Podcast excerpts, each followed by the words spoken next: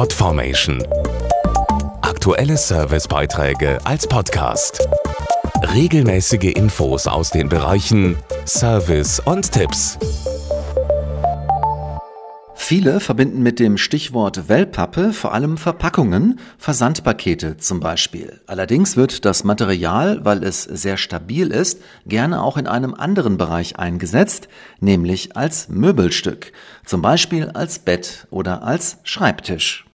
Durch Corona arbeiten immer mehr Menschen zu Hause und es scheint jetzt schon klar, dass das bei vielen auch nach der Pandemie so bleiben wird.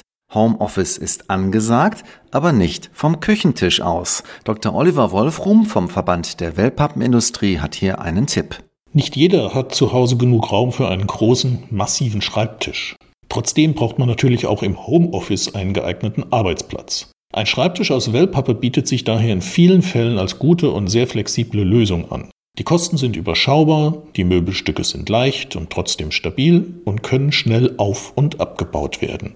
Und nach der Arbeit lässt sich ein Schreibtisch aus Wellpappe ganz einfach und platzsparend verstauen, etwa hinter der Tür. Mittlerweile gibt es fast jedes Möbelstück auch aus Wellpappe. Egal ob Stühle, Sofas, Betten oder Schreibtische. Es sind oft schlichte, manchmal richtig schicke, aber immer robuste und langlebige Möbel, die gerade bei jungen Leuten gut ankommen.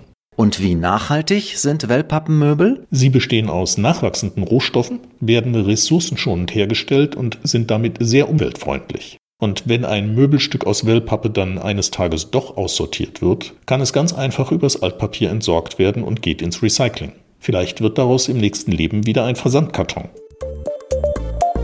Podformation.de Aktuelle Servicebeiträge als Podcast.